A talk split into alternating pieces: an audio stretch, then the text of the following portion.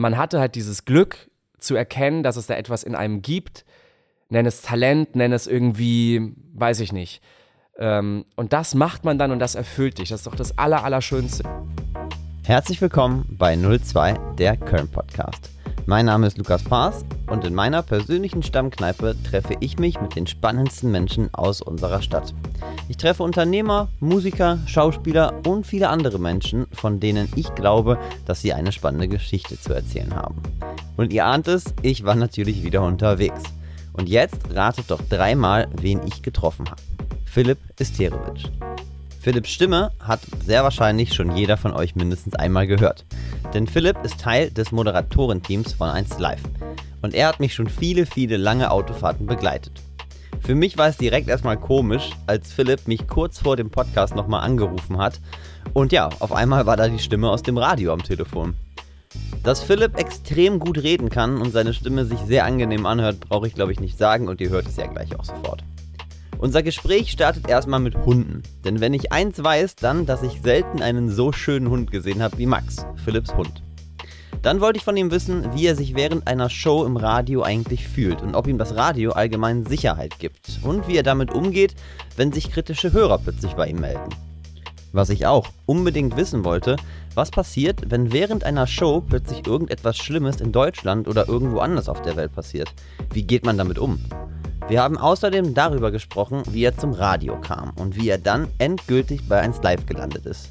Ich kann euch schon jetzt sagen, das war eine Odyssee. Und ich habe selten jemanden getroffen, der so gerne dahin wollte, wo er jetzt ist und so sehr liebt, was er tut. Aber das hört ihr jetzt selber. Setzt euch zu uns, bestellt euch ein Kölsch und freut euch auf Philipp Isterowitsch.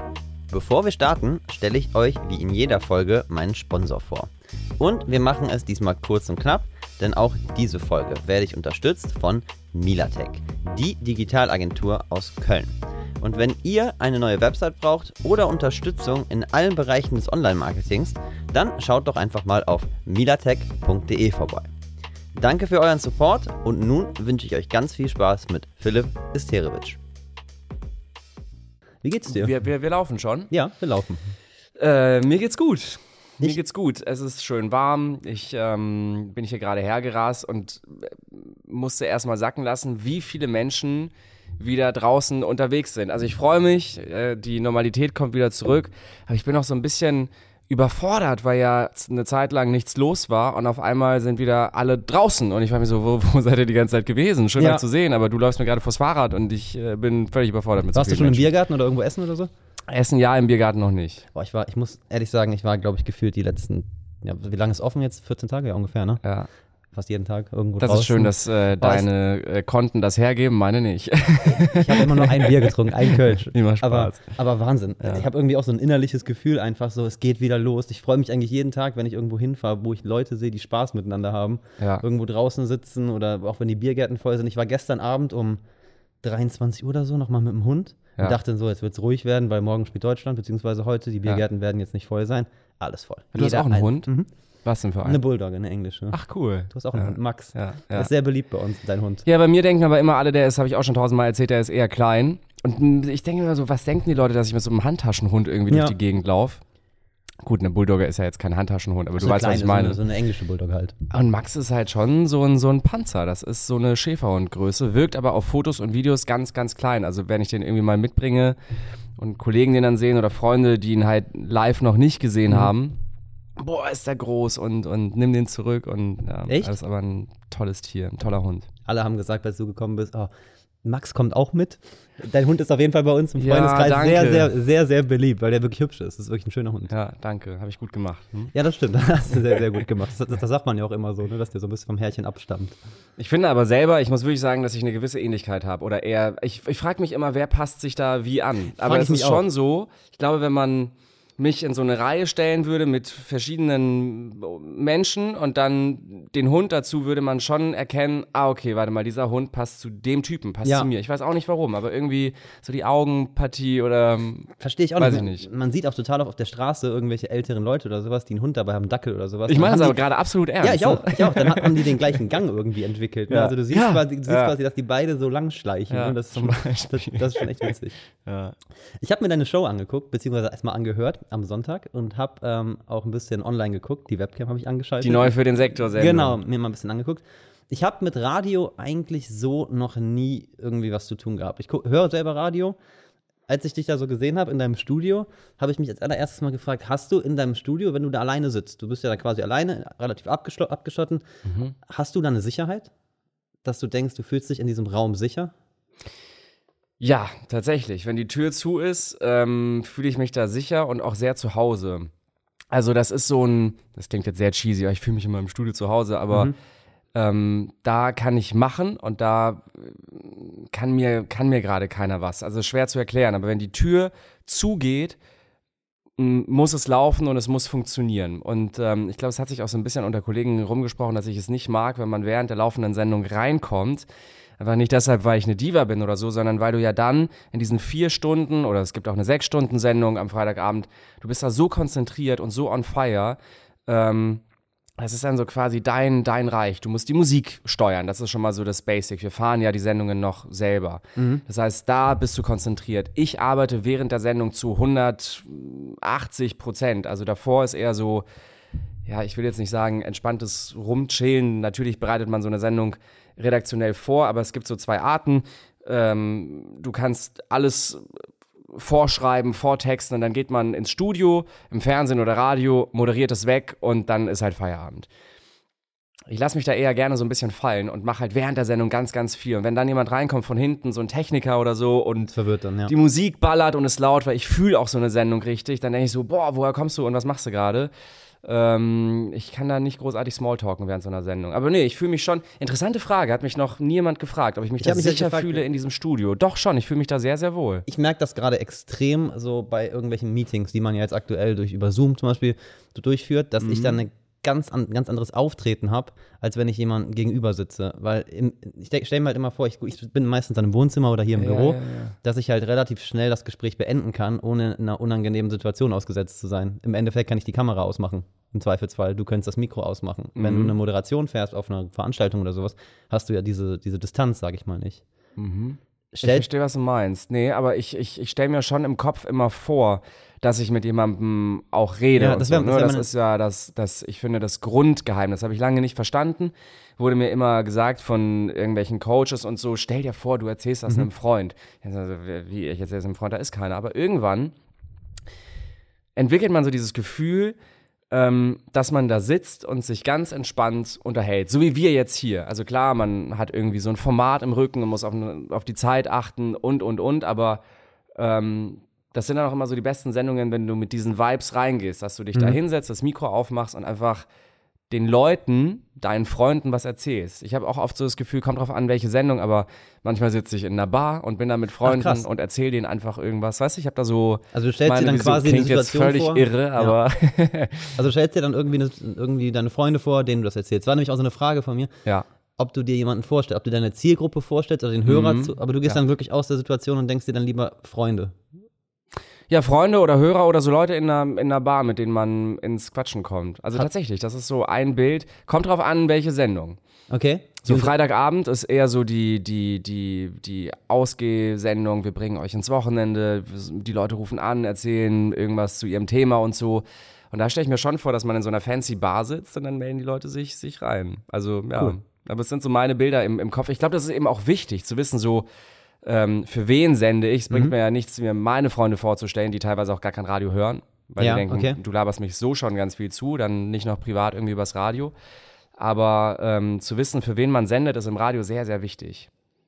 Hast du dann während der Show zu den Kontakt, außer Anrufer jetzt beispielsweise? Habt ihr so eine Art Live-Chat, wo du reingucken kannst, wo du, also wenn ich jetzt sage, mhm. wenn ich dir mhm. jetzt gerne Feedback geben möchte, welche Möglichkeiten hätte ich jetzt sofort zu dir durchzudringen während der Sendung? Ähm, eine WhatsApp schreiben oder bei den coolen 1 App Messenger sich einfach reinmelden. Das kommt bei uns alles wirklich in Echtzeit an. Also du siehst quasi in Echtzeit, ja. was da gerade, ähnlich wie bei Twitter beispielsweise, genau. siehst du dann, was da.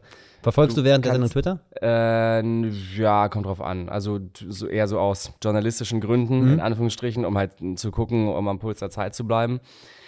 Aber ähm, alles, was Hörer reinschreiben über diese 1F-App oder, über WhatsApp, äh, sieht man in Echtzeit. Und du kannst dir vorstellen, dass das manchmal auch äh, unschön ist. Es gibt natürlich immer Also du liest halt alles. Auch wenn jemand ja. in Echtzeit reinschreibt, boah, den ertrage ich gerade nicht, dann siehst du das auch. Beeinflusst dich das in, in, der, in der, während der Sendung? Nee, weil es sind immer zwei, drei äh, gleiche Nasen, die demonstrativ okay. mir irgendwie klar machen wollen, dass sie, dass sie mich nicht okay. gerne hören, wo ich mir denke, mein Gott, dann schalt doch einfach bitte um oder komm wieder, wenn ich nicht da bin. Das Nein, also ich mache Spaß, aber ähm, mir ist es ganz, ganz wichtig, mit Hörern zu, zu reden und zu quatschen und die auch mit auf die Antenne zu nehmen. Ähm, und das ist ein riesiger Bestandteil meiner Sendung. Es sind tatsächlich mhm. 70 Prozent. Also, der, ja. ja. Wo du dich natürlich aber auch der Gefahr aus, aussetzt, dass eben so negative Kommentare kommen. Ja, aber die, die rufe ich ja dann nicht an. Okay, aber du siehst es ja quasi. Während du da sitzt, siehst du ja quasi. Ja, aber das gehört dazu. Ich glaube, wenn du, wenn du irgendwo in der Öffentlichkeit stehst und man darf nicht davon ausgehen, dass sich jeder mag. Das ist ganz, ja. ganz wichtig. Das habe ich lange, lange Zeit gedacht. Wenn da irgendwie mal was Böses kam, war ich fix und fertig. Ich dachte so, mein Gott, wie kann man mich denn nicht mögen? Ich bin doch äh, so nett und, und ich wollte doch überhaupt nicht anecken, aber ich glaube, das ist es. Du kannst nicht jedem mhm. gefallen. Das ist das Aller, Allerwichtigste.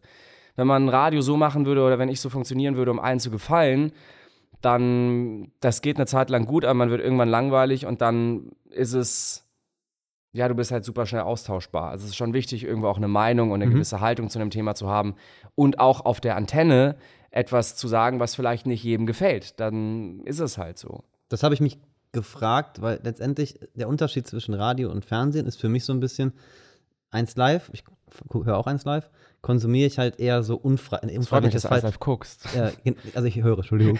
äh, ich, ich, ist eher unfreiwillig. Also so im Auto, ich habe es an zum Beispiel und dann höre ich es halt einfach durch. Beispielsweise. Ich, also ich, beim Fernsehen würde ich mich bewusst dafür entscheiden, ich gucke jetzt um 20.15 Uhr Tatort, weil mir das gefällt. Mhm. Aber bei dir schalten ja wahrscheinlich nicht zwingend Leute ein, wirklich nur zur Sendung. Dann heißt, das wäre ja, du hast ja eine relativ breite Zielgruppe. Quer durch das Alter wahrscheinlich, quer Hab durch ich. politische Ausrichtungen, quer durch Denkweisen. Ja. Ja. Glaubst du, dass ein Radiomoderator relativ normal sein muss, also relativ durchschnittlich sein muss? Mm. Also ohne Ecken und Kanten, verstehst du, was ich meine? Ja, und es gibt Radiosender, die wollen das auch. Das ist bei dem Radiosender Gott sei Dank nicht der Fall. Also wir müssen auch nicht mit einem Dauersmile moderieren oder so. Das gibt es ja auch. Ne? Ich finde, das macht aber Radio ja auch kaputt, wenn sich mhm. alle Stationen gleich anhören. Wenn da immer nur einer sitzt, der sagt, ähm, jetzt ist Montag und der ist relativ anstrengender Tag, aber den schaffen wir zusammen, jetzt kommt ein super 80er. So, klar, so geht's auch. Aber du kannst ja auch immer noch modernes, junges Radio mit einem gewissen Inhalt machen und mit Humor und so.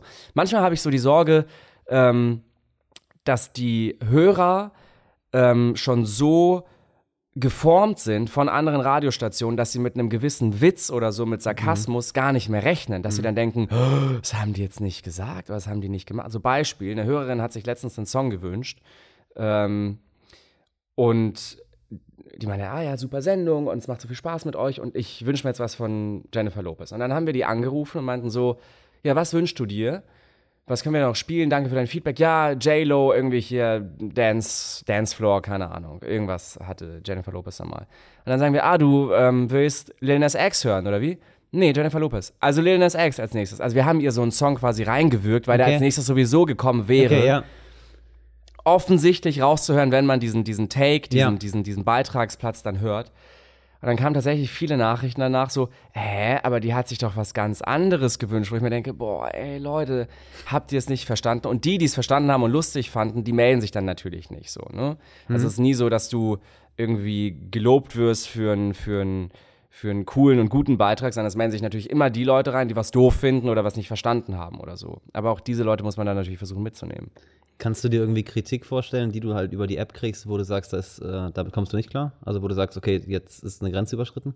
Wo du sagst, das ist zu viel? Mm, Gab es bis jetzt noch nicht, aber natürlich gibt es persönliche Angriffe oder in diesem Business wird alles ganz, ganz schnell persönlich. Guck mal, wenn jetzt jemand sagt, ich ertrage deine Stimme nicht, oder letztens kam sowas wie, ja, ähm, äh, ich höre gerade deine Sendung, habe mir dein Instagram-Profil angeguckt, voll krass, diese Stimme passt ja gar nicht zum optischen, weil optisch erträgt man dich ja doch. Wo ich mir dachte, oh. Äh, meine Stimme so, weißt du, mein, mhm. mein, mein, mein Werkzeug, das ist schon hart. Hm. Was soll ich dann machen? Oder es gibt auch Leute, die mir immer wieder schreiben, ähm, kann man Philipp Isterewitsch bitte absetzen, äh, er soll erstmal lernen, hier auszusprechen. Und ich kann halt, sag mal hier. Hier? Genau, du sagst halt hier, so ein klares mhm. hier. Ich müsste mich da voll konzentrieren, um hier zu sagen. Ich sage quasi hier mit CH. Okay. Aber das habe ich, ja, fällt eigentlich nicht auf.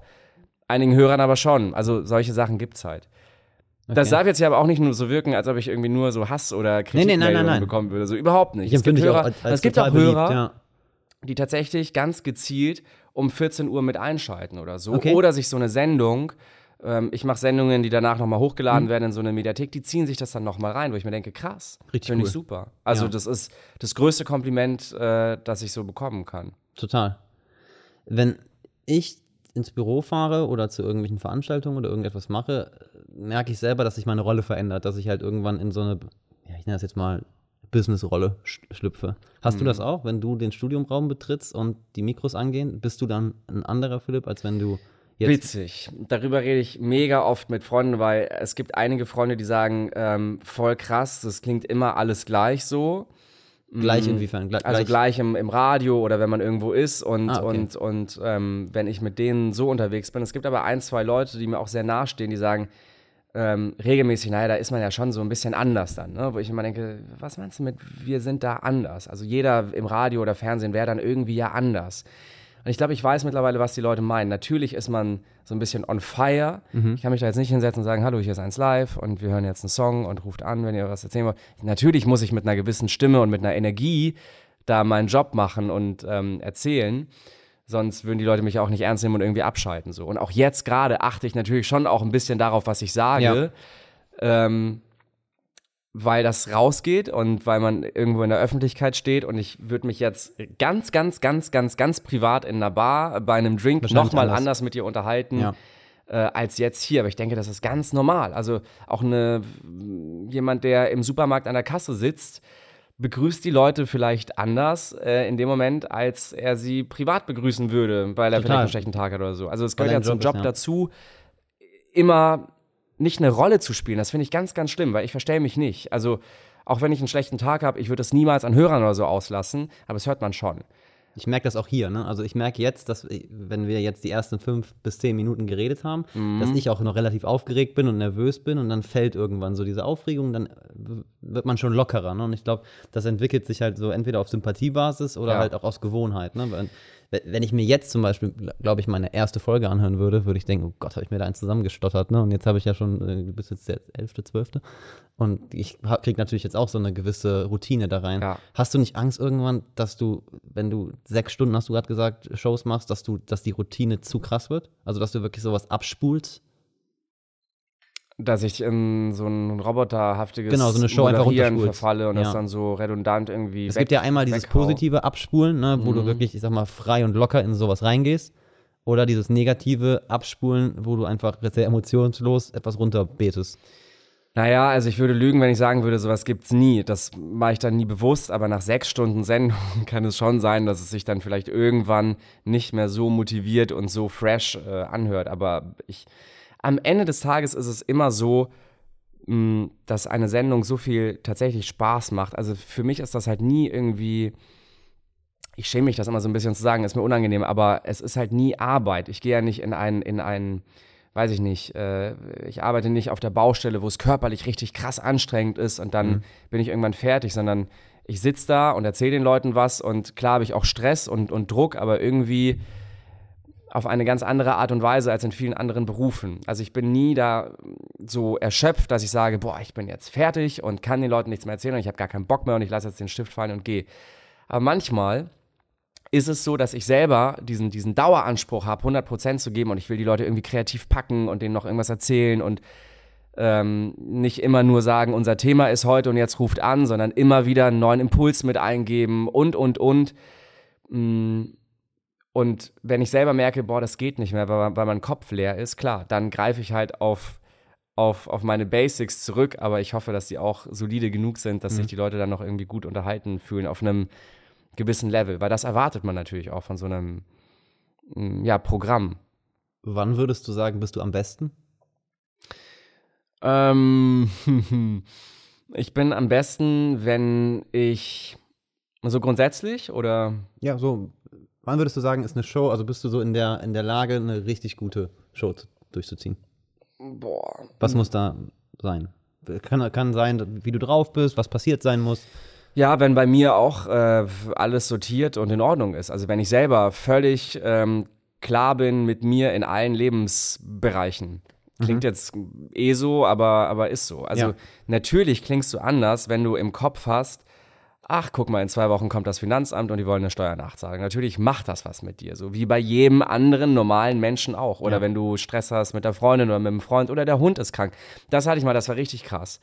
Der ist mir irgendwie Treppen runter, runter gerollt im wahrsten Sinne und, und äh, hat sich irgendwas verstaucht oder was weiß ich was. Und dann sitzt da so ein fettes 40 Kilo oder 35 Kilo wiegt da so ein, so, so ein Package vor dir, ein starker Hund und zittert und hat Fieber und was weiß ich was. Und du denkst dir so, ah, cool, ich muss in einer Stunde äh, in den Sender eine Sendung machen. Die mhm. ging Gott sei Dank nur zwei Stunden. Aber ich muss dann immer trotzdem eine gewisse Zeit vor der Sendung da sein. Also um es konkret zu machen, ich musste um 16 Uhr da sein. Bis 20 Uhr ging dann die Sendung, 18 bis 20 Uhr. Und ich musste den erstmal alleine lassen, konnte nicht in die zum Tierarzt oder was weiß ich was. Ähm, ich dachte halt selber, ich verrecke an diesem Tag. Ja. Und sich dann da ins Studio zu, zu, zu stellen und zwei Stunden irgendwie zu funktionieren und zu moderieren. Ich kann ja nicht das Mikro aufmachen und von einem Millionenpublikum sagen, ach Leute, ey, mein Hund, dem geht's Geht, gerade ja. nicht gut und ich sitze hier und ich habe gar keinen Bock auf die Sendung, entschuldige mich bitte, ich bin mal eben weg.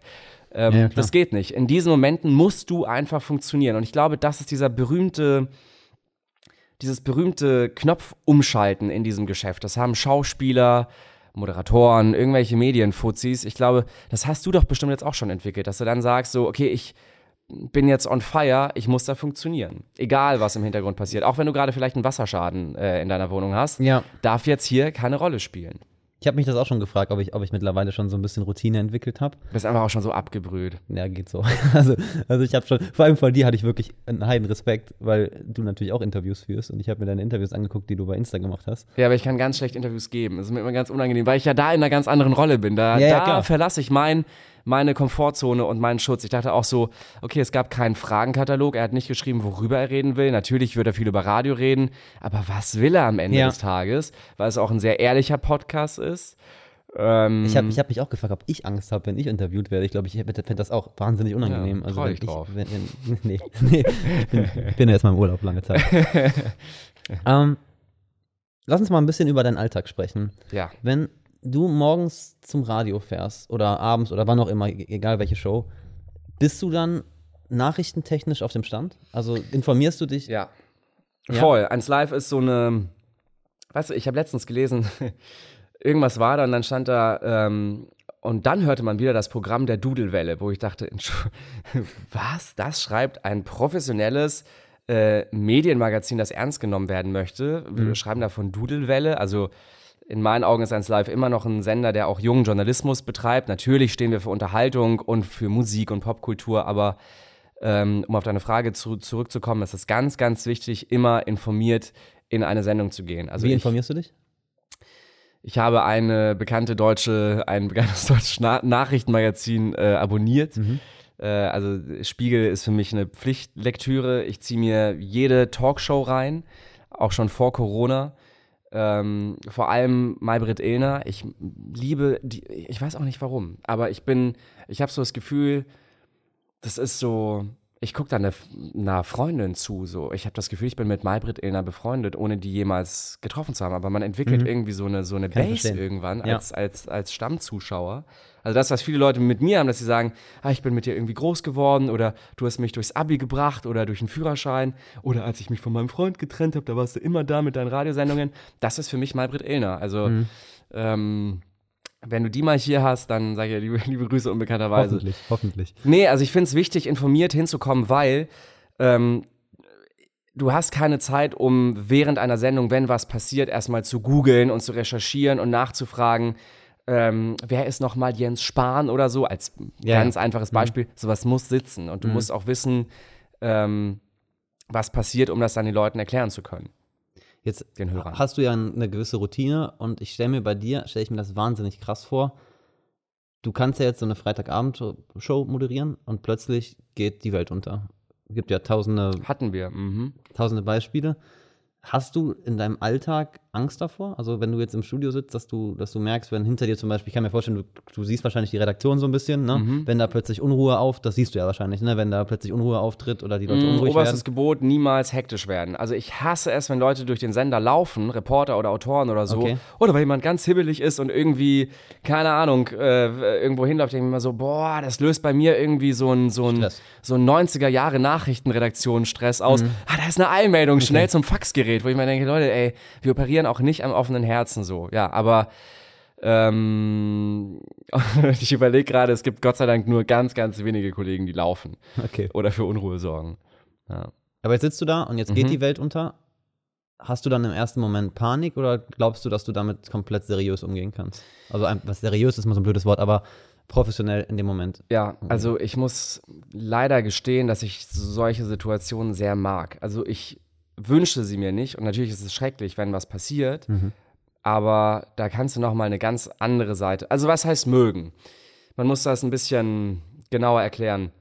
Es ist halt noch mal eine andere hm, Form und Seite von dir, die du dann als Moderator auspacken musst und, und wo dann einfach noch mal nochmal was passiert. Es ist, es ist dann keine Routine mehr, dass du an einem, an einem Sendeplan hängst und du weißt, was passiert und dann kommt eine Musikmoderation, dann ruft ein Hörer an, dann passiert mal was Lustiges und so, sondern dann wird alles umgeschmissen, der ganze Sendeplan steht nicht mehr und du fängst an zu schwimmen. Im Background, also es, es gibt ein konkretes Beispiel, das war die mitunter intensivste Sendung, die äh, ich hatte, die habe ich zusammen mit Larissa Ries gemacht, mit der ich ja äh, viele Sendungen da mache. Und ähm, in unserer Freitagabendsendung, das ist so unser, unser Baby, diese Sendung. Die mhm. werden wir auch noch machen. Wir lachen immer, wenn wir irgendwie 50 äh, sind und da Gebotox sitzen. Ja, wir sind hier die jüngsten Moderatoren des, des, des, des, Hauses. Dann werden wir immer noch diese Sendung machen. Und dann gab es einmal diesen Amoklauf in München. Vielleicht mhm. erinnerst du dich noch. Da gab es irgendwie am, am PEP, am Olympia, nee, PEP war es gar nicht. Am OEZ, am Olympia-Einkaufszentrum, schoss einer wild um sich. Und das passierte um 18.40 Uhr kam die erste Eilmeldung und die Sendung fängt um 18 Uhr an und geht bis Mitternacht. Und dann sitzt du da und nur weil eine Nachrichtenagentur so eine Meldung pusht und durchgibt, als Eilmeldung heißt das nicht, dass wir das sofort on air nehmen. Also da muss man schon gegenprüfen, gegenprüfen auf ein paar andere Quellen warten und dann mit unseren Leuten vor Ort reden, ist das wirklich passiert und was steckt dahinter. Und als wir dann gemerkt haben, 20 Minuten später, wie ernst das ist, da kriege ich jetzt noch Gänsehaut, dann passierte das eben, dass das ganze Programm umgeschmissen wurde. Du kannst dir vorstellen, am Freitagabend gehen die Leute auch, also aus unserer Mannschaft gegen 16, 17 Uhr nach Hause mhm. und so eine Freitagabendsendung läuft dann. Also Larissa und ich machen dann, wuppen das dann. Wir ja. brauchen da keine redaktionelle Betreuung. Das, das findet dann im Voraus statt oder im Vorfeld und dann fliegst du halt so. Da wird uns auch Danke an dieser Stelle ein großes Vertrauen ähm, entgegengebracht. Ja, aber dann merkst du, okay, da kommen jetzt leitende Redakteure wieder zurück und sitzen in der Regie. Auf einmal hast du eine Mannschaft von fünf Leuten nur aus der Redaktion und Korrespondenten, die sich aus München dazuschalten und so. Und erklär den Leuten gerade, was passiert. Ich meine, das war auch ein entspannter, schöner Freitagabend. Und dann machst du da so eine Heiti-Teiti äh, Good Vibes-Sendung und Leute rufen an und was weiß ich was und dann kommst du mit so einem Brecher. Das ist schon echt, echt bitter. Siehst du dann in dem Moment dich so als Person, die die Menschen informieren muss und kannst mm. du das komplett, also unberührt lassen? Ich, also googelst du dann parallel zum Beispiel, googelst du parallel, was passiert oder kriegst du das zugetragen und bleibst dann wirklich neutral und gibst das einfach nur weiter? Also natürlich ist es, ist es so, dass, dass man, ich bin ja jetzt auch kein, kein Tagesschausprecher, der dann mhm. sagt, mhm. Amoklauf in München, das und das ist passiert. Ich erzähle das den Leuten schon auf eine natürliche Art und Weise und so Sätze wie uns erreichen schlimme Nachrichten aus, aus München oder so, das ähm, gehört dann auch dazu. Und ähm, dass man auch mal schlucken muss oder so, wie jetzt auch. Guck mal, ich rede darüber und habe das Gefühl, ich bin wieder in dieser Sendung. Mhm. Aber während der Sendung ähm, kann man damit oder sind wir beide damit sehr professionell umgegangen und dann das werde ich auch nie vergessen, als wir dann raus waren aus dem Studio und dann nochmal zusammen abends die, das Nachtmagazin geguckt haben oder so, wenn du das dann mit Abstand im Fernsehen selber als Zuschauer siehst, da kam das erst, was an dem Abend wirklich passiert ist. Mhm. Im Studio währenddessen checkt man das gar nicht so sehr. Also klar, das ist jetzt eine Ausnahmesituation und diese Freitagabendsendung mutiert zu einer Sondersendung man telefoniert auf einmal mit Leuten aus, aus, aus München Also auch mit, mit Hörern, die dann irgendwie erzählen, wir sind dann da irgendwo untergekommen, weil es ja dann hieß, äh, dieser Amokläufer schießt weiter wild durch die Stadt irgendwie um sich. Da gab es ja so verrückte Meldungen. Das macht ganz, ganz viel mit einem. Ich glaube, während einer Sendung, um das abzukürzen, muss man einfach funktionieren und es klappt auch, aber dann mit ein bisschen Abstand betrachtet, checkt man, boah, was da gerade passiert ist. Werde ich auch nie vergessen. Merkt man ja gerade auch. Also es voll. hat mich voll, äh, es hat sich eingebrannt. Ich kann mir das halt eh vorstellen, weil ich glaube halt, dass du auch ganz anders Nachrichten konsumierst als ich. Du hast ja quasi keine Chance, Bad News aus dem Weg zu gehen. So, Mhm. wenn ich jetzt zum Beispiel während der Corona-Krise, nehmen wir die einfach mal, ich Ja, hatte ja irgendwann, was. ja, genau. ich hatte irgendwann einfach so die Nase voll. Ich habe irgendwann, ich weiß nicht, das war irgendwann Anfang diesen Jahres, wo ich gesagt, ich kann es nicht mehr hören. Ich habe auch keine Lust mehr und dann habe ich jetzt kein Spiegel mehr, keine Mhm. Tagesschau mehr, einfach das so an mir vorbeigehen lassen. Du kriegst ja quasi jeden Tag mit, unabhängig auch von der Corona-Krise, wie die Welt einen Knick kriegt, wie es schlechte Sachen passieren auf der ganzen Welt.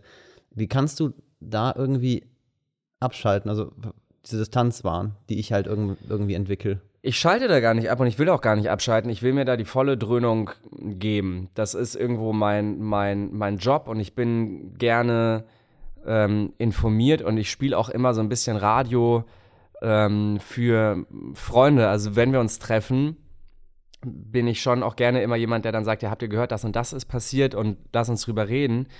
Und ich weiß, dass ich auch vielen Leuten richtig auf den Sack gegangen bin mit dieser Pandemie. Und dann habt ihr gehört und da gibt es neue Studien und das und das und das kommt auf uns zu. Und in Berlin reden die darüber. Und ich weiß, dass sie dann auch so die Augen verdrehen und sagen, Philipp, ey, komm, es gibt aber noch andere Themen. Aber ich denke so, ja, aber wie kann man da gerade nicht am Puls der Zeit sein? Mhm. Und du merkst, ähm, oder ich merke gerade wieder, das ist halt einfach so meine Berufung irgendwo, auch die Leute ja, zu informieren oder das dann auch so schmackhaft zu machen und denen das dann so in Anführungsstrichen zu verkaufen, dass sie sagen, ja, das ist so weit weg, was die da entscheiden, Infektionsschutzgesetz, äh, Infektionsschutzgesetz, bis man dann sagt, aber weißt du, was das für dich heißt? Und dann sind wieder alle Ohren äh, geöffnet. Du sprichst gerade mit extrem großer Begeisterung eigentlich über Journalismus. Siehst du dich eher als, also lieber als Moderator oder lieber als Journalist? Ich bin ja kein klassischer Journalist, also jeder kann sich Journalist nennen. Ähm, ich würde mich als Würdest du dich so journalistischen Moderator bezeichnen. Aber ich habe das ja nie klassisch gelernt oder so. Ich war ja nie auf einer Journalistenschule Mhm. oder ähm, ich habe Journalistik auch nicht studiert oder so. Ne? Ich bin da, ich bin halt damit groß geworden und das war so Learning by Doing und ich hatte das große Glück, dass ich von Anfang an, ich habe ja sehr früh mit diesem Radiomachen angefangen und ich habe sehr ähm, durfte von starken Leuten bei renommierten Stationen lernen, wie das, wie das äh, funktioniert.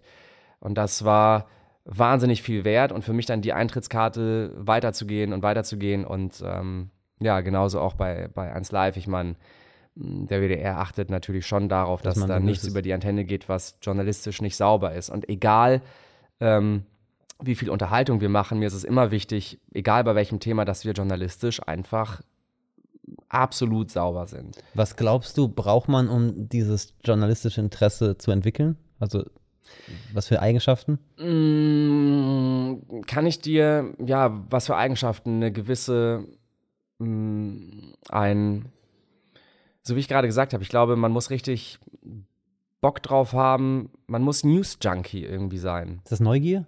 Ja. Ja, würde ich so sagen. Also für mich ist, ich überlege gerade, für mich ist ein Tag, an dem ich nicht irgendwie eine Tagesschau geguckt habe oder das Heute-Journal, das ist so für mich auch Pflicht, Ja, bei mir auch. Ist, dann bin ich irgendwie auch unruhig. Ja. Also es ist jetzt nicht so, dass ich im Urlaub dann da sage, okay, 21.45 Zeitverschiebung, die Slomka kommt gleich, wir müssen jetzt irgendwie schnell nach Hause und das dann gucken. Null. Aber ähm, während man ja andere. heute nicht mehr, ne? Bitte? Man kann es ja heute auch streamen oder, ja. Ja, Stream oder einfach, keine Ahnung, tagesschau.de Ja, genau. äh, durch, durchscrollen. Aber ich brauche das schon, um einfach zu wissen, was abgeht. Und wie gesagt, ich glaube, das ist auch so mein, mein Job. Ich bin damit aber auch groß geworden. Ich habe schon immer sehr, sehr früh mit meinen Eltern auch interessiert Nachrichten geguckt. Das war bei uns auch kein Pflichtprogramm, dass meine Eltern gesagt haben, so, setz dich hin und jetzt guckst du. Ich habe immer selber gerne News geguckt. Ich Mhm. weiß auch nicht warum. Jetzt guckt man auf deinen Instagram-Account und sieht, dass du Interviews führst mit äh, Sarah Wagenknecht, Lauterbach, Christian Lindner. Wenn du dich jetzt da hinsetzt, da musst du ja überzeugt sein, dass Journalist du irgendwas kannst. Nee, dass du irgendwas kannst. Irgendwas kannst, dass du mit diesen Menschen sprechen kannst. So wie ich mich hier hinsetze, ich setze mich ja auch hier hin quasi und behaupte jetzt einfach mal, ich kann dich interviewen. Ja, kannst du auch. Machst Wo- du auch sehr. Also äh, läuft ja auch sehr erfolgreich. Großes Kompliment. Ich habe ja diese Kunze-Folge äh, Mhm. gehört, fand ich wirklich Vielen Dank. sehr authentisch und lebendig und sympathisch und ich habe es mir ganz angehört und ich bin kein Podcast-Hörer. Ne? Ich unterstütze Podcasts eigentlich nicht. Oh, danke. Das ehrt mich ja noch mehr. Was glaubst du, ha hast du?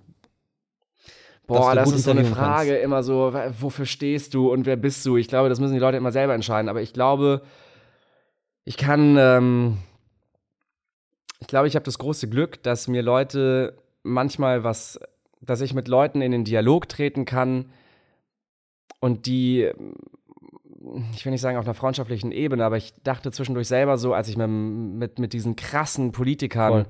Gesprochen habe, dass die mit selber teilweise vergessen, dass sie gerade wirklich ein offizielles Live-Interview geben, auch wenn es nur über Instagram war und unabhängig vom Sender, ähm, haben die sehr cool, modern mit mir gesprochen. Mhm, du sprichst ja immer nur so mit deinem Gegenüber, wie, wie das Gegenüber mit dir spricht. Also ähm, ja, ich weiß nicht. Vielleicht Vertrauen strahle ich irgendwas aus, dass man mir anvertraut, dass man mir Dinge anvertraut oder so. Keine Ahnung, aber ich habe das immer schon. Also wenn ich im Flugzeug sitze oder im Zug, weiß ich, wenn sich da jemand zu mir setzt, da wird in 20 Minuten irgendwie sich ein Gespräch aufbauen. Nicht, dass Okay. ich das irgendwie forcieren würde, so gar nicht. Oft denke ich mir auch so, weil ich habe jetzt gar keinen Bock um 5.30 Uhr Morgens, mit ja. äh, Renate da von eben nebenan mit ihrem Mauldampf da ein Face-to-Face-Gespräch im Zug zu führen. Ähm, war jetzt ein Scherz. Mhm. Ja. Aber ähm, weißt du, was ich meine? Ja, es, voll. Ist, es kommt irgendwie von allein. Ich, keine Ahnung. Kann ich dir nicht, nicht sagen. Ich rede sehr gerne mit, mit, mit Leuten, ähm, versuche Informationen zu transportieren und wenn dann ein paar Leute zugucken, sich das reinziehen, auf Instagram, wo es ja weniger um Politik geht und schon, also meine Follower, ich weiß nicht, ob die sich das jetzt konkret angucken, aber ich habe das auch so für mich gemacht. A, um auch eine andere Seite von mir zu zeigen. Ich kann bei dem Sender, bei dem ich gerade bin, nicht sagen, ey, Programmchef, kannst du mir eine Fläche geben von 30 Minuten? Ich würde gerne mal mit Sarah Wagenknecht sprechen. Da zeigt er mir den Vogel. Ist halt nicht zielgruppenrelevant. Und dann dachte ich so, ja, okay, dann mache ich das für mich selber auf meinem Profil. Und Was ja ähm, nochmal diese Neugier unterstützt, ne? dass du dann wirklich sagst, so wenn ich die, ja. die Plattform beruflich nicht kriege, mache ich es halt für mich. Und ich war selber erstaunt, dass die zugesagt haben. Also schon heftig. Ja, voll. Weil das sind Leute, die sonst in wirklich renommierten, Ja, krassen Talkshows sitzen. Hätte ich auch nie gedacht. Und dann schalten die sich da irre. aus deren Büros einfach so dazu und, und machen das und quatschen mit mir. Hast du mal gemerkt, dass wenn du äh, mit jemandem ein Interview hältst, dass du dem gefallen willst? Das heißt, dass du deinen eigenen Standpunkt änderst, nur um so ein bisschen Sympathie reinzubringen? Ah, ja, das macht man manchmal. Ich, äh, das ist, ähm, also sollte man natürlich nicht machen. Und ich versuche auch immer Kurs zu halten. Aber ähm, eigentlich ist das ein absolutes No-Go. Aber wenn ich mir das im Nachhinein angucke oder auch anhöre, ähm, ich bin da schon sehr selbstkritisch und mir fallen manchmal auch Momente auf, wo ich mir so denke, boah, das wirkte jetzt ein bisschen zu sehr Buddy-mäßig so. Weißt du, was ich meine? Ja. Hörst du dir Sachen im Nachhinein an, die du machst? Mm, Ja und nein. Also manchmal höre ich mir so eine Sendung nochmal an, wenn ich im Auto selber sitze. Nehmen wir mal die, das Interview mit äh, Herrn Ach, wir, Lauterbach. wir, wir sind noch bei den Interviews. Ja, Herrn Lauterbach. Hast du jetzt nochmal angeguckt? Äh, das erste oder das zweite? Nimm mal das erste, ist jetzt egal. Nimm. ja, das erste, da muss man dann sagen, das war auch das erste Interview, das ich gemacht habe. Mhm.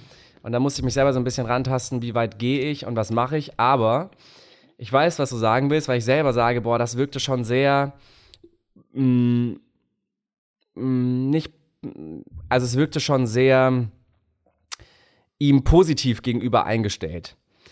Aber du findest in jedem Interview, das ich geführt habe, mindestens zwei, drei kritische Fragen, die da auch auf jeden Fall reingehören. Ich habe aber Karl Lauterbach nicht als SPD-Politiker interviewt oder so, sondern als, ähm, Nein, ich fand super das Interview. als, als, als, als Pandemie-Experte. Ja. Wie sagt man? Als Epidemiologe. Ja. Epidemiologen. Und ähm, ich muss auch ganz ehrlich sagen, unter uns, für mich gab es da auch nicht so viel Schwarz und Weiß zu dem Zeitpunkt. Nein, also jeder, der nicht. in dem Moment gesagt hat, Maske tragen wir nicht oder ist unnötig, ähm, das ist halt, das ist Quatsch. Deshalb war dieses Interview schon auch aufklärend geführt. Aber wenn ich mir das jetzt angucke, muss ich mir schon an die eigene Nase fassen und sagen, ähm, und, und fragen, ähm, mich selber hinterfragen, ob da nicht noch mehr Machst du das dann? Kritik Also- gegangen wäre. Ja, merkst ja gerade. Ich, Ich kenn das von mir selber arbeitet gerade auch in mir, Ja. weil ich mir so denke, boah, aber ähm, zu, zu dem Zeitpunkt war einfach der Grundtenor so, wie er halt war. Und da wäre eine Frage gewesen, wie äh, nachdem, keine Ahnung, ähm, diese ganzen Corona-Schutzmaßnahmen, Herr Lauterbach, die sind doch eigentlich Quatsch, dann nimmt er mich doch auch nicht für voll. So. Ja. Weißt du, was ich meine? Mhm. Das kann man sich ja dann sparen und, und, und quasi streichen. Ich habe das auch. Wenn ich, wenn ich mir die Folgen nochmal anhöre, ich habe es jetzt mittlerweile dran gegeben. Ich kann das nicht machen. Ich, also ich, ich beurteile mich so stark, dass ich dann denke, hättest du mal da noch gefragt, hättest du das mal wieder aufgenommen, hättest du mal den roten Faden verfolgt. Deswegen habe ich irgendwann aufgehört, mir Sachen von mir anzuhören. Ich reagiere da so empfindlich, weil ich diese Interviews natürlich selber in Eigenregie geführt habe. Ja. So, ich war da mein eigener Redakteur, ich habe äh, mich selber darauf drauf vorbereitet und ich habe selber organisiert und ich habe dann keinen Sender im Rücken, der mich schützt, wenn so Nachrichten kommen wie, wie kannst du dem Lauterbach eine Plattform geben? Karl, Karl Lauterbach ist jemand, der Morddrohungen bekommen hat. Bis heute stehen vor seiner äh, Tür, ähm, steht da Personenschutz oder was weiß ich was. Das ist Ja. schon echt heftig. Also ich möchte mit dem Mann nicht tauschen, der keinen einfach Fall. nur seinen Job gemacht hat. Mir hat es auch nicht gefallen, im Lockdown zu leben, niemandem von uns. Aber ähm, ich habe ihm schon auch mein Vertrauen geschenkt und wollte deshalb mit ihm sprechen als jemand, der diese Pandemie, ich denke, sehr, sehr gut versteht und auch einordnen konnte. Und ich glaube, rückblickend muss man sagen, hatte dieser Mann halt auch leider meistens äh, recht. Ja. Glaubst du, so ein Interview ist eine Vertrauenssache? Mm, inwiefern? Es gibt ja Interview oder Interviewer, die quasi nur darauf aus sind, äh, dir zum Beispiel irgendwas zu entlocken, was du nicht sagen möchtest. Also dich quasi irgendeine Falle zu stellen, dass du Dinge sagst, die du vielleicht gar nicht sagen wolltest. Ach ja, da- das kann man ja immer steuern. Also ich glaube, Karl Lauterbach hat zum Beispiel, um bei ihm zu bleiben, weiß jetzt gar nicht, ob du, ob du das willst, aber Ja, grundsätzlich, klar ist das eine Vertrauenssache. Ähm, Aber wenn du jetzt zum Beispiel zu mir kommst, wir können ja hier konkret hier bleiben, ja, schenkst du mir eine gewisse Art Vertrauen. absolut. Ich könnte dich ja jetzt hier quasi komplett irgendwie Guck mal, auch gerade, ich hätte ja jetzt ganz einfach so richtig schön durchdesignt sagen können, wie so eine Pressemitteilung. Nein, Ja. meine Interviews, die ich da geführt habe und grundsätzlich jedes Interview ist journalistisch zu 100% sauber und äh, ich, da gibt's ja, also da gibt's doch nichts dran, irgendwie auszusetzen und zu kritisieren. Ist doch Quatsch. Also jeder, der das von sich behauptet, ich bin mir sicher, dass auch eine ähm, Marietta Slomka, um wieder bei ihr zu bleiben, nach so einem, und die führt ja mitunter die besten Hammer. Interviews. Es gibt auf YouTube so ein Video, wo sie Interviewführung. oh, Super gut. Mega. Unglaublich gut.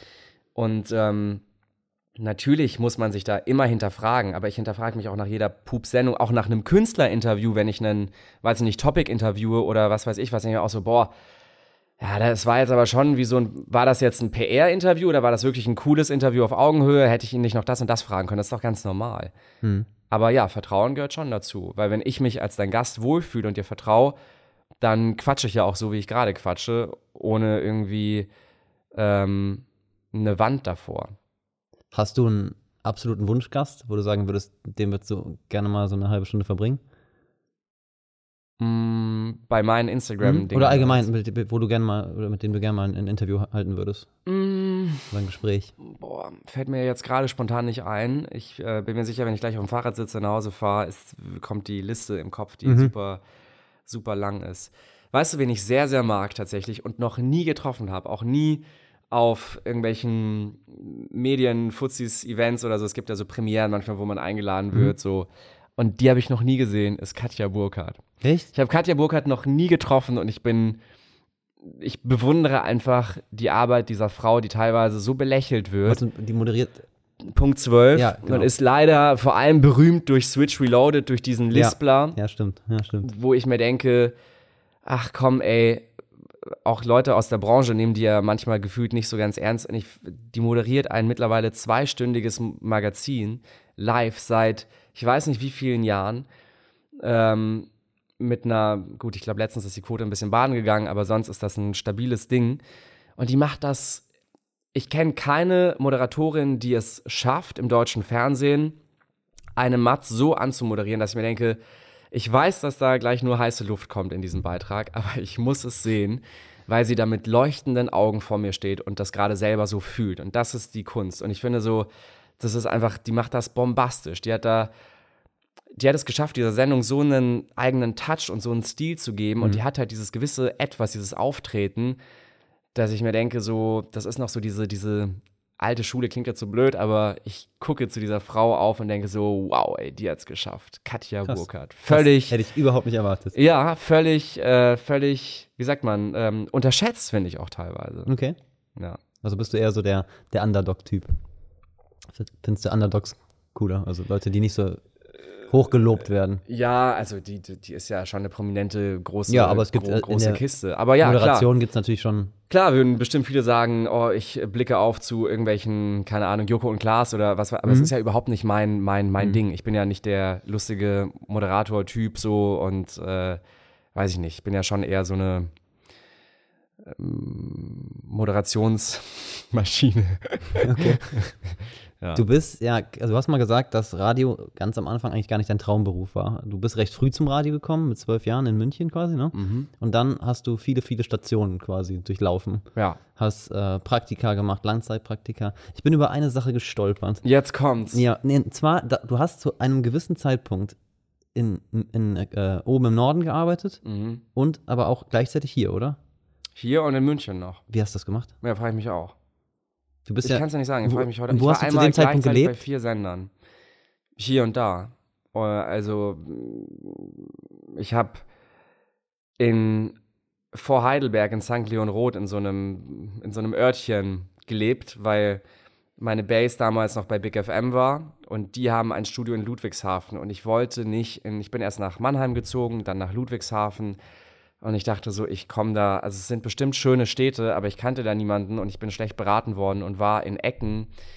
Das war echt krass. Also da dachte ich so, ich hau jetzt ein paar Mal mit dem Kopf gegen die Wand und möchte hier nicht sein und möchte hier nicht, nicht existieren. Das war eine ganz, ganz Der Wohnort, Zeit. oder?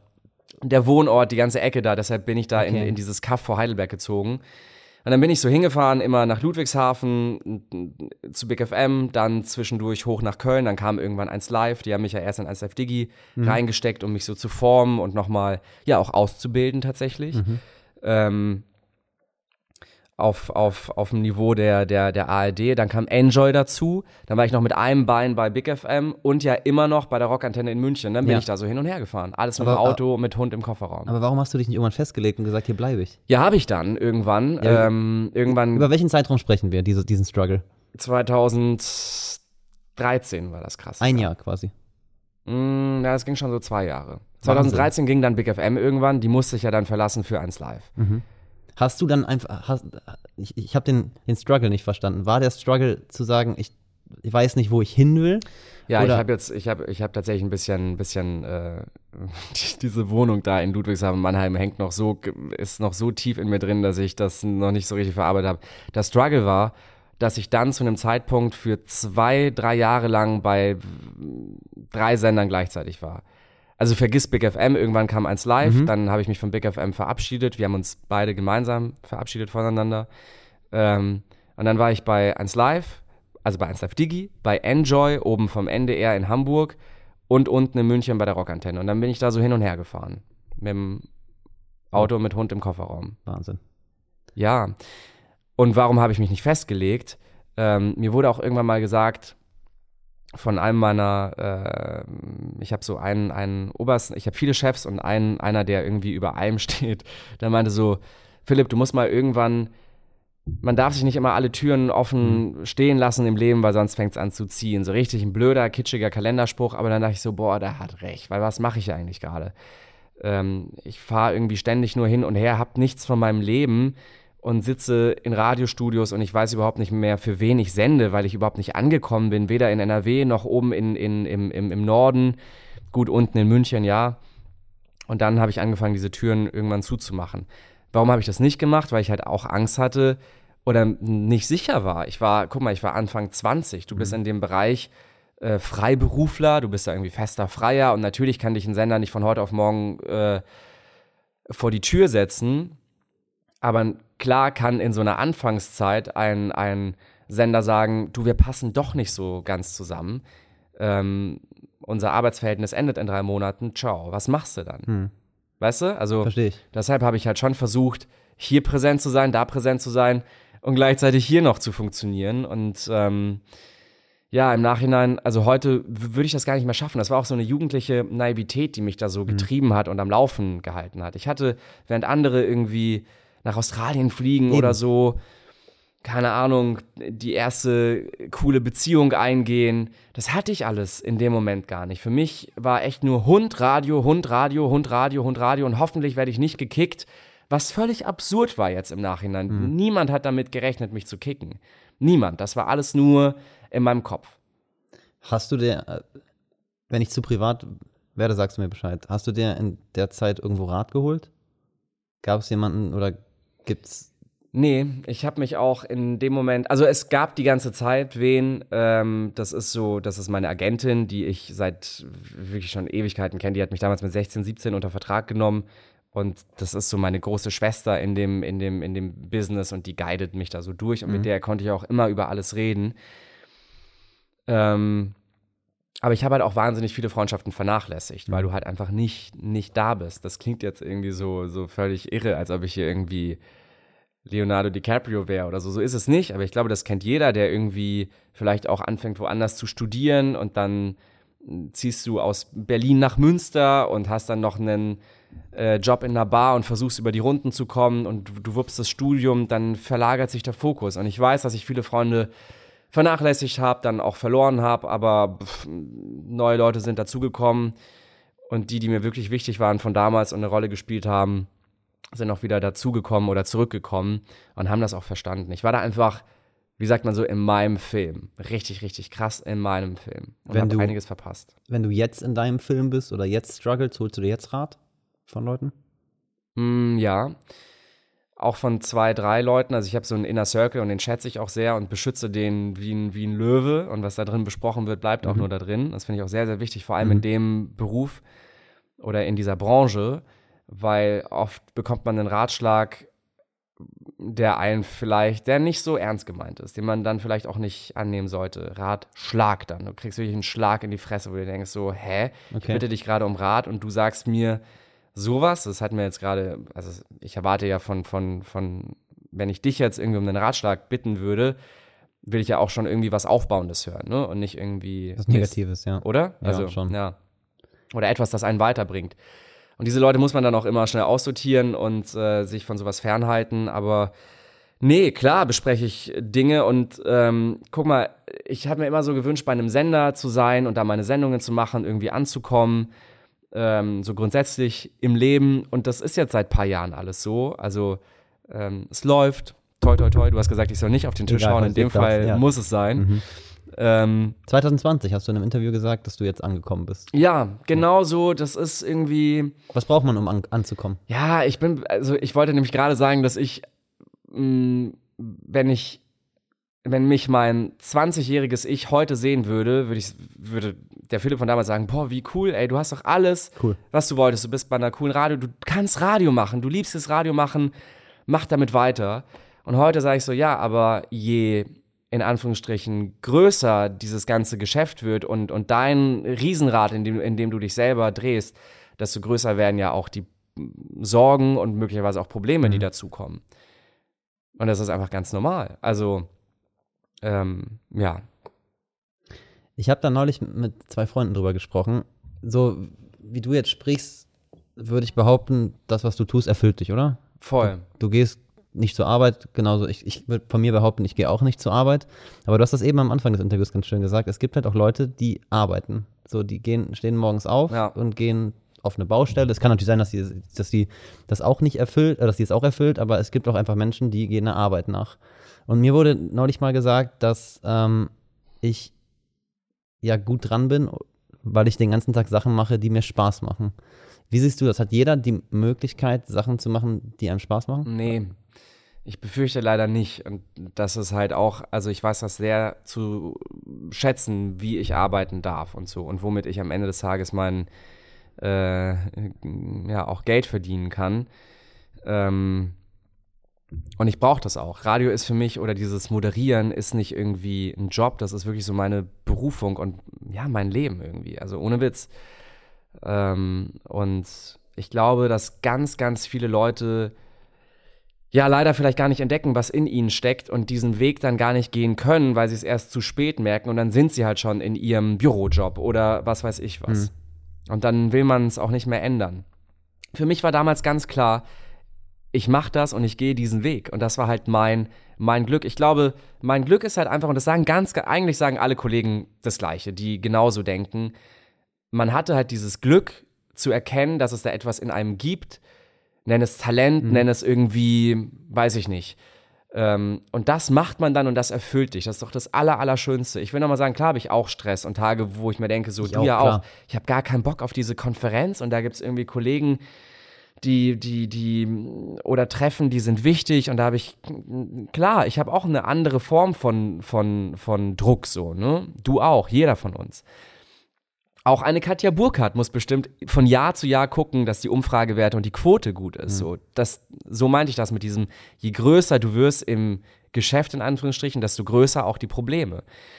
Und ähm, trotzdem habe ich nie das Gefühl, dass ich gerade zur Arbeit gehe und dann auf die Uhr gucke und dann, oh, ey, hoffentlich ist es gleich vorbei, sondern ich fahre da immer gerne hin, jedes Mal aufs Neue.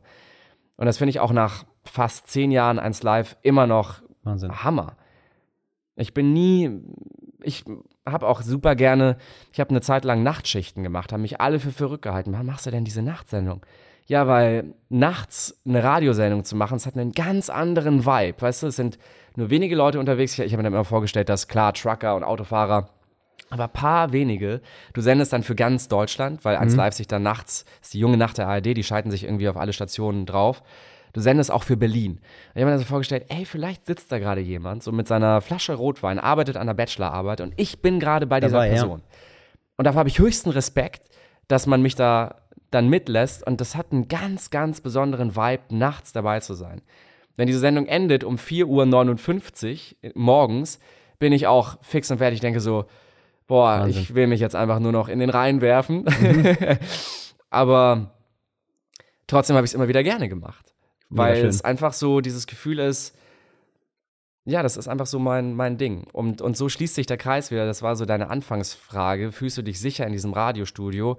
Das ist für mich der schönste Ort der Welt, weil ich da einfach mh, mm, das mache, was ich ja kann und mag und was mich halt auch erfüllt. Und ich hoffe, es lässt man mich auch noch ein bisschen machen. Also man erträgt mich ja noch. Ich muss dir trotzdem noch einen, obwohl es ein super schönes Ende gewesen wäre, aber ich muss dir noch Fragen stellen. Ich habe dir so ein, so ein schönes ich weiß, Ende ich weiß, gebaut. Es, so, es, ich perfekt. bedanke mich recht herzlich, aber wir, wir dürfen jetzt hier nicht aufhören. Nein, nein, nein, bitte. Ich muss nein. noch Sachen wissen. Ich habe noch drei Minuten. Die 1 Live-Uhr läuft irgendwann ab bei den meisten. Also viele ja. Moderatoren wechseln ja dann meistens halt zu WDR 2 ne, oder halt in andere mhm. Geschichten. Hast du da Angst vor? Dass du aus diesem Jugendsender quasi rausgehst und das habe ich ja, also wenn ich was gelernt habe, dann, ich hatte damals auch nie Angst, gekickt zu werden, aber es war immer so eine gewisse Unsicherheit dabei, weil ich so dachte, das ist aber normal, wenn du so früh anfängst und selber noch nicht so gefestigt bist im Leben, dann ähm, gibt man alles, damit da nichts irgendwie. Ich war da auch so ein bisschen Controletti unterwegs. Ich musste alles kontrollieren, musste 100% geben. Mhm. Man hatte immer so ein bisschen die Sorge, was, wenn was passiert. Und Selbstständigkeit und so. Oh Gott, ich muss mich doch erstmal etablieren. Das ist echt hart. Und jeder, der sagt, nö, ich hatte diese Sorge nicht, sorry, ey, der lügt mhm. oder hat das, oder ist einfach, keine Ahnung. Ähm, oder hat so ein Batzen Geld auf dem Konto, dass man in einer totalen Sicherheit leben kann, wobei Geld ja auch nicht alles ist. Nein, aber ich muss sagen, Klar denke ich daran, aber ich habe davor keine Angst, weil Angst ist ein ganz schlechter Begleiter. Schon wieder ein Kalenderspruch, aber es ist wirklich so. Mhm. Angst blockiert und ich weiß selber, dass ich möchte nicht, dass meine Chefs irgendwann zu mir kommen und sagen, Philipp, ähm, wir finden, ach, das passt nicht mehr zwischen uns. Mhm. Du bist zu alt, bitte geh. Das wäre ganz, ganz schlimm. Ich möchte irgendwann, ähm, nicht jetzt, nicht morgen, aber das ist ganz klar, diese Reise endet irgendwann, weil auch die Hörer, für die ich Programm mache, älter werden. Das heißt, wir werden gemeinsam erwachsen und dann kapselt man sich irgendwann ab. Und es ist nicht so, dass du bei 1 Live gekickt wirst, wenn du ein gewisses Alter erreicht hast. Es gibt Kollegen, die sind ähm, einen Ticken älter als ich, die da immer noch sitzen und grandiose Radiomacher mhm. sind, vor denen ich höchsten Respekt habe und zu denen ich auch aufschaue. Aber sie sind halt nicht Katja Burkhardt. Nein, aber ähm, Jetzt musst du das mit Katja Burkhardt nämlich drin lassen. Wenn ich sie immer wieder droppe, ja, kannst fertig, du nicht fertig, rausschneiden. Fertig. Ähm, ja, und Ich glaube, das Geheimnis ist einfach eine junge Denke zu haben und bei den Leuten zu sein, bei unseren jungen Hörern, eine moderne Einstellung, eine moderne Denke. Wenn sich dein eigenes Leben irgendwann verschiebt und du dich mit Dingen beschäftigst wie Eigenheim, Leasingauto oder so, das spielt in meinem Leben alles keine Rolle. Ich, ich habe keine, ich habe eine Kreditkarte, das ist für mich schon so das höchste der, der Gefühle. Mhm. Ich fahre Fahrrad, ich habe meinen Hund, ich gehe feiern, ich versuche viel zu reisen, ich mache meinen Sport. Ähm, ich bin umgeben von ja, jungen Leuten so. Was ist jung, was ist alt? Es gibt, ich habe auch Freunde, die sind 40, 50. Die älteste ist ähm, bald 70. Meine Zahnärztin, mit der ich mega gut befreundet bin. Ähm, und das ist, ich glaube, wenn sich diese Lebenseinstellung verschiebt und der eigene, in Anführungsstrichen, Lifestyle, dann passt du halt nicht mehr zu einem, zu einem, zu einem Sender. Weißt du, was ich meine? Mhm, verstehe ich. Hast du denn für dich jetzt so konkret eine Idee, wie es weitergehen könnte? Also ich hoffe, ich kann immer irgendwo Radio machen. Das will ich auch, weil das ist, ähm, ich bin niemand, der, der das alles macht, weil ich in die erste Reihe will. So null, überhaupt nicht. Ich finde auch so immer dieses, ähm, ja, aber du also äh, es gibt Leute, die machen Radio, die fangen an zu moderieren, weil sie berühmt werden wollen. Also das ist null meine Absicht. Mhm. Kannst du auch gar nicht. Das ist eine falsche Annahme. Es gibt junge Leute, die dann irgendwann, die anfangen, Radio zu machen und äh, dann irgendwann merken, ja, aber irgendwie, oh, und die hat viel mehr Follower auf Instagram als ich, wo ich mir so denke, boah, du hast das einfach nicht, also Radio ist nicht dazu da, um berühmt zu werden oder mhm. so.